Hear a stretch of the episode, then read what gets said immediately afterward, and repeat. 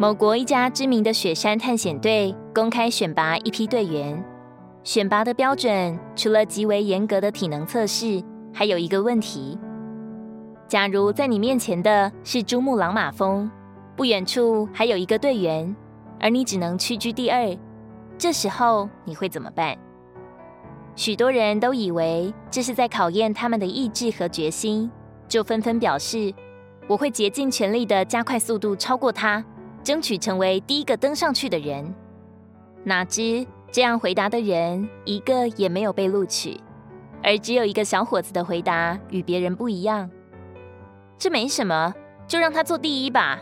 我不想争谁是第一，只要登上雪山就好了。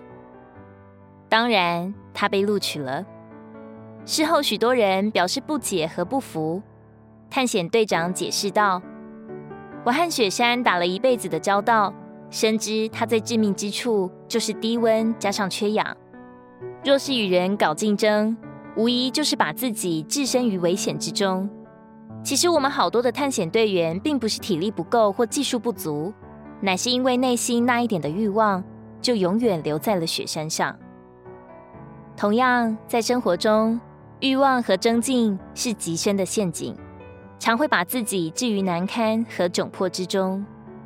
就像该隐若不是因为嫉妒，也不会杀了自己的弟弟，又把自己逼上了荒凉之路。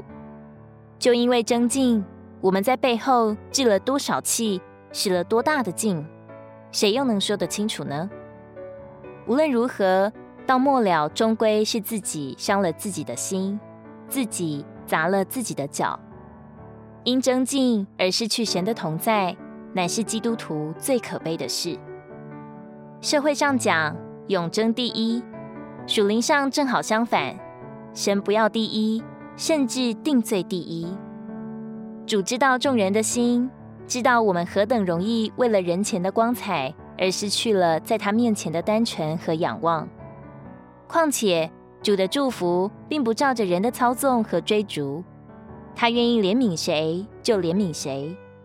在属灵的原则上，谁要争第一，谁就是最末了的一个，谁说话的最响亮，谁就是末了的一个。在侍奉里，蒙福最大的秘诀就是和谐。什么时候我们彼此争竞，我们的祝福就没有了。彼此争竞是主所不喜悦的，特别是在侍奉主的事上。若是失去了内里的甜美和谐，破坏了肢体间的配搭建造。我们就算争个第一名，又有何用呢？提多书三章二节，不要毁谤人，不要争竞，乃要谦让宜人，向众人显出十分的温柔。如果你喜欢我们的影片，欢迎在下方留言、按赞，并将影片分享出去哦。天天取用活水库，让你生活不虚度。我们下次见。